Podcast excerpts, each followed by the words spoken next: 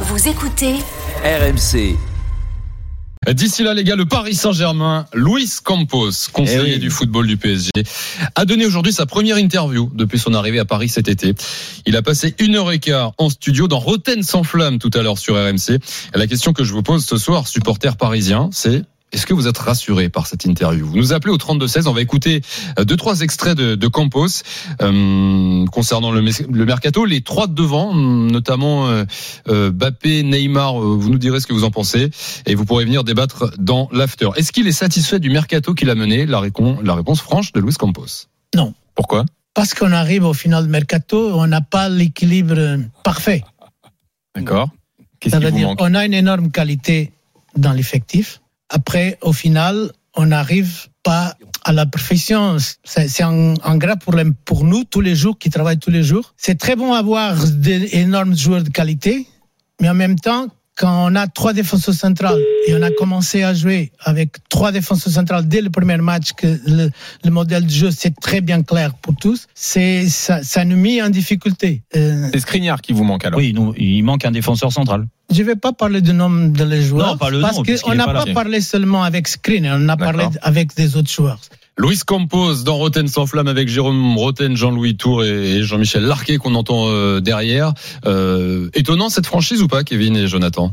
Non, moi je peux pas. On peut pas euh, reprocher à certains acteurs du foot euh, la, la langue de bois et ensuite euh, ne, ne pas être satisfait lorsque quelqu'un euh, parle avec honnêteté. Moi, je trouve que son discours, moi j'ai tout écouté, j'ai trouvé des choses certes franches, très franches, voire euh, certains diront trop franches, mais moi non.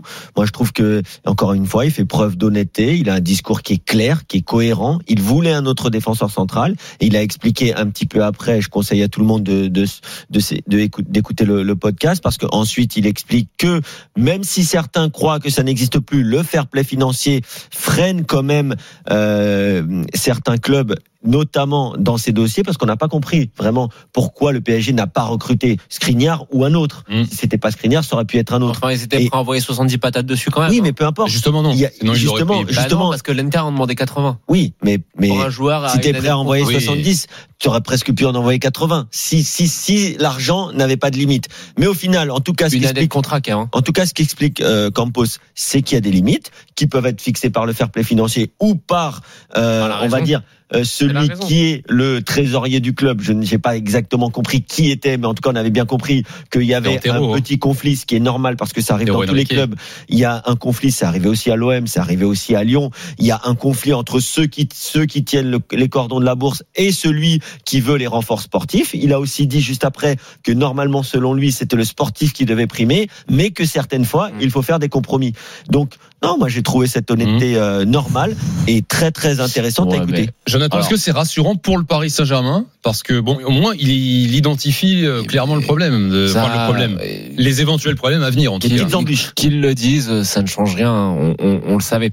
Alors écoutez, moi j'ai- je pense j'étais un des seuls à penser que dans l'émission à penser que Christophe Galtier était une excellente euh, recrue pour le PSG, qu'il avait en lui de devenir l'entraîneur d'un- grand club et que c'était un très bon choix pour le club. En revanche, moi sur le choix de, Camp- de Campos, alors j'adore l'entendre parler de football, c'est quelqu'un qui a montré ses compétences, mais je suis assez dubita- dubitatif quant à sa compatibilité avec le projet parisien quand on voit ce qu'il a fait de, de très bien dernièrement, notamment à Lille, c'est euh, là cette capacité à aller chercher des joueurs dans que de aller de deuxième, troisième plan à des sommes intéressantes et de les valoriser au maximum. On voit ce qui est les plus-values que Lille a été fait. On va pas en faire la liste récemment, les Osimhen, les Leao et compagnie. Mais tu vois qu'il y a eu une capacité à aller recruter malin, à Mhm. maximiser ces, ces, ces recrues-là pour les vendre après en faisant ces plus-values qui ont permis au LOS de se maintenir à flot. Là, il arrive dans un projet qui est différent. Le projet, ce n'est pas d'aller chercher des joueurs que personne ne connaît et de les valoriser. Ça peut être le cas sur un ou deux joueurs, comme il l'a très bien fait avec Vitinha. Mais bon, Vitinha, c'est pas non plus la même catégorie de joueurs qu'un Osimhen ou qu'un Leao. On l'avait déjà vu à l'œuvre en Ligue des Champions. Certains plus que d'autres, mais euh, il y a Mm. tout le monde plus ou moins savait que c'était un bon joueur. Mais là, le problème, c'est que je ne sais pas si Campos est capable d'aller chercher les recrues premium, c'est-à-dire les joueurs confirmés. Et s'il a le réseau, son cercle de compétences, son domaine de compétences, pour moi, c'est de valoriser des joueurs Mais est-ce que Il- il a son, il a gagné, domaine de compétence, est-ce que c'est de construire une équipe qui soit prête à gagner la Ligue des Champions dans les années 2020 Ça, je sais pas, ça reste encore à prouver. Et juste pour finir, je fais très court. Ouais, Quand on voit le mercato qui a été fait. Euh, moi, pour moi, il y a des choix qui sont totalement incompréhensibles. J'ai déjà expliqué pourquoi, je vais pas le refaire, mais Non. le choix de Renato Sanchez, c'était une Hmm. très mauvaise idée pour le PSG. Bah, il a incité et Sanchez au Paris Saint-Germain. Euh, Mukiele, j'ai du mal à voir ce qu'il fait dans, dans ce Paris Saint-Germain qui veut gagner la Ligue des Champions. Hmm. Solaire et Ruiz, si tu me dis que ça remplace Paredes, permets-moi d'être circonspect.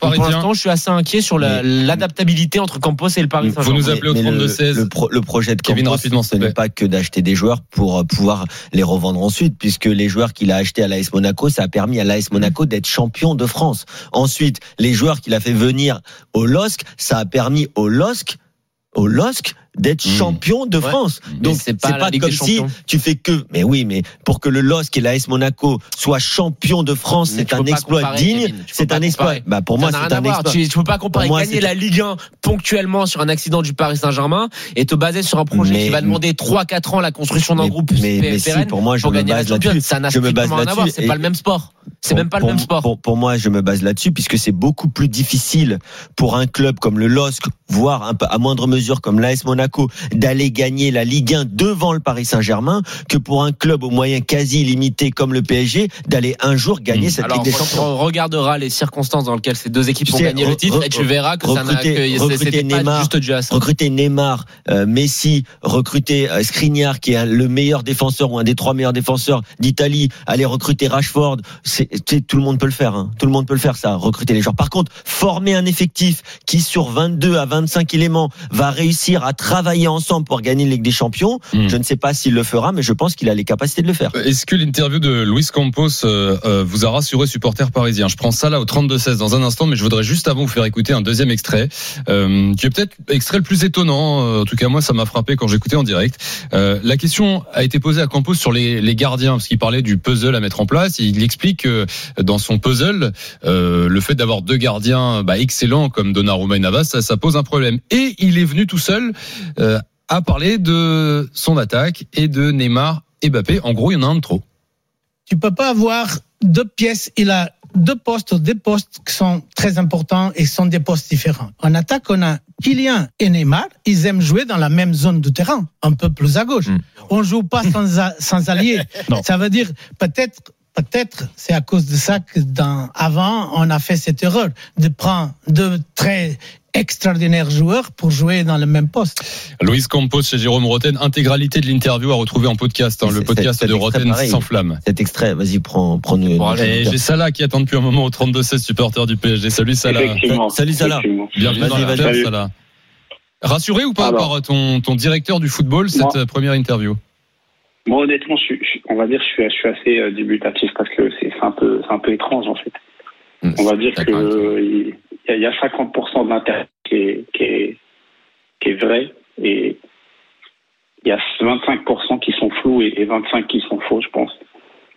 Après, je pense que la, la Qu'est- Qu'est-ce que tu trouves qu'il dit- faux, euh, Bah, Salah ce qu'il vient de dire, par Ce que exemple, je trouve sur- faux, c'est c'est déjà le fait qu'ils ils disent oui, mais euh, ils s'entendent bien, Neymar et Messi. euh, non, Neymar, Mbappé s'entendent bien. Euh, ils vont pas saluer les supporters parce que euh, ils ont euh, une cicatrice, ils ont des plaies, etc., etc. c'est de la com, Ça ça, là. déjà, ça, ça, ça, oui, mais, ça, mais- je suis pas, d'accord, mais ça, c'est pas com. faux pour le coup.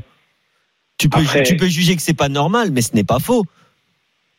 Tu te rends compte qu'il, moi. tu te rends compte qu'il a, il aurait pu largement botter aux touches, ça là, on est quand même d'accord. là où Il aurait pu largement botter aux touches. attends, je vais finir, Jonathan. ce qu'il dit, là. Attends, je vais, je vais finir, non, Jonathan. C'est-à-dire que, que là, il répond à une question, il répond à une question en disant tout simplement, voilà, ils ne viennent pas saluer parce qu'ils ont été, mais ça peut être de la com Mais- si mais tu non, veux. mais il a le plus simple, Il mais le plus simple, ça aurait été de dire, a ah non, moi je pense qu'il n'y a pas de problème. Non. Là, il l'a répondu clairement. Oui, ils ont été, euh, on va dire, euh, euh, chagrinés, vexés par la réaction des supporters sur la fin de Mais- saison dernière envers eux. Et donc c'est pour ça, Mais- moi je trouve pas ça normal Là- du tout. là où il je a trouve ça, là je trouve il a- ça. Attends, Jonathan, je trouve Mais- ça Mais non, inadmissible. là, parce que sur un, sur un détail, là où il a tort, non, ça la pour raison. toi c'est long, pour mais moi je veux finir. non, Attends, a Jonathan, deux secondes. Laisse finir juste après, s'il te plaît. Donc, pour, pour toi, c'est un détail. Pour moi, c'est très important. Il a fini par dire ce que on se demandait pourquoi ils ne viennent pas de façon aussi ostensible saluer le public, le sachant que c'est pas- pas un, non, c'est pas un effort qui est surhumain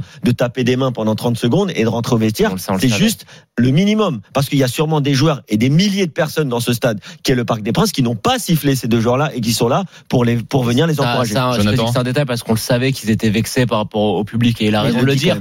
mais qu'il le dise, c'est c'est très bien, mais ça reste des éléments de langage, de la com. Moi, ce qui m'intéresse, c'est quand il parle de la construction de son effectif, parce que c'est ça son rôle. Et euh, là où je rejoins ça là, c'est que par exemple, quand il dit que tu peux pas accumuler les joueurs de très grande qualité sur le même poste.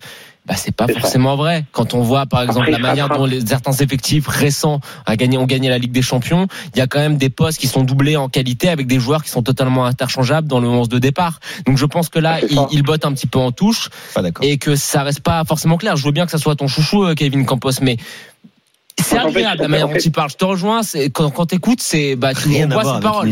C'est hyper, c'est hyper, c'est hyper agréable. Mais il y a des points où c'est vraiment de la mauvaise foi et sur En ce fait, Mais là, notamment mais là, sur le c'est- fait de mais c'est- de la c'est- mauvaise foi.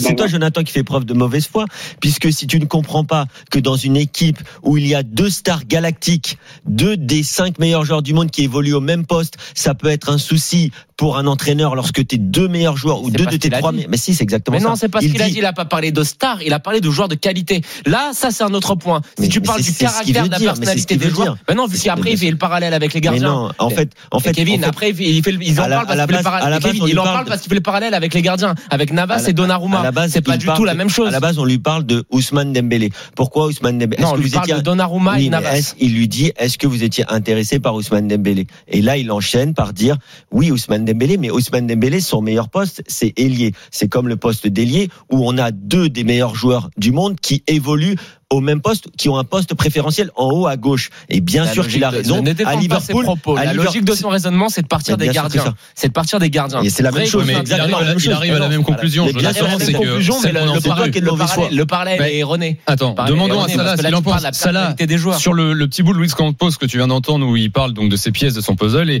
ses deux grands talents où il prononce le mot d'erreur. Euh, Là, on, vient de l'entendre.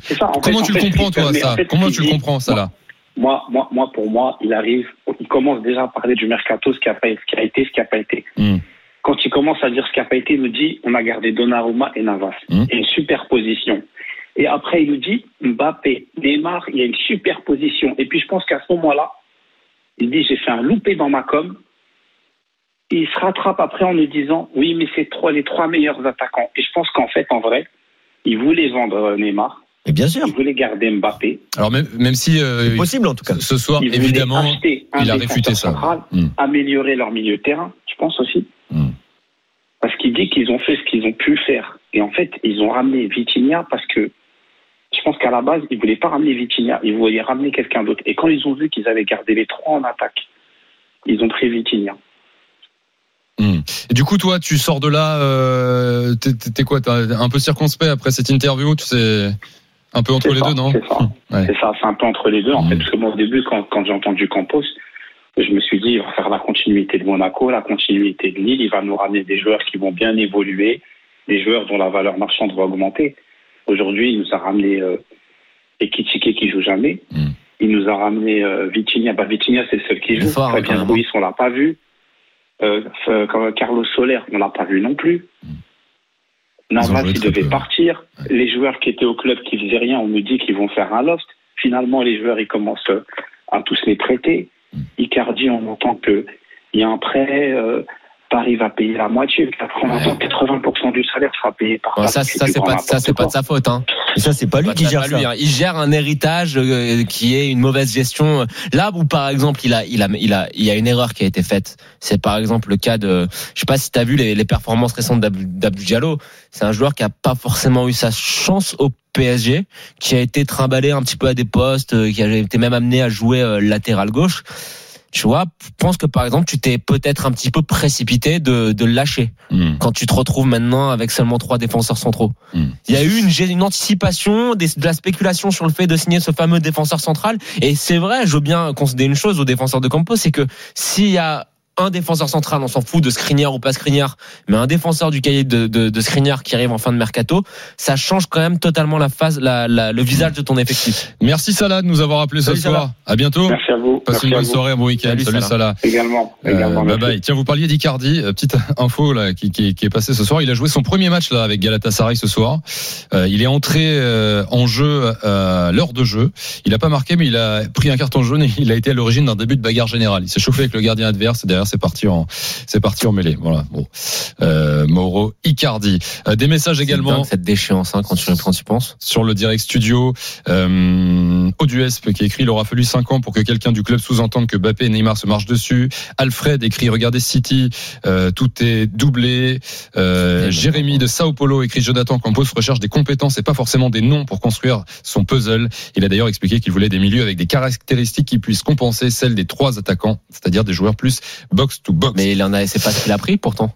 oui, mais il a expliqué aussi qu'effectivement il a pas Il a pris euh. Solaire et Ruiz. Euh, L'interview Dans ce cas-là, fallait garder en quoi, intégralité, comme ça vous ne pourrez pas vous dire il a dit ça, il a pas dit ça. Interview en intégralité à retrouver Il en très, podcast. très bien. Roten sans flamme. Euh, Luis Campos, le directeur du football du Paris Saint-Germain, de ce vendredi.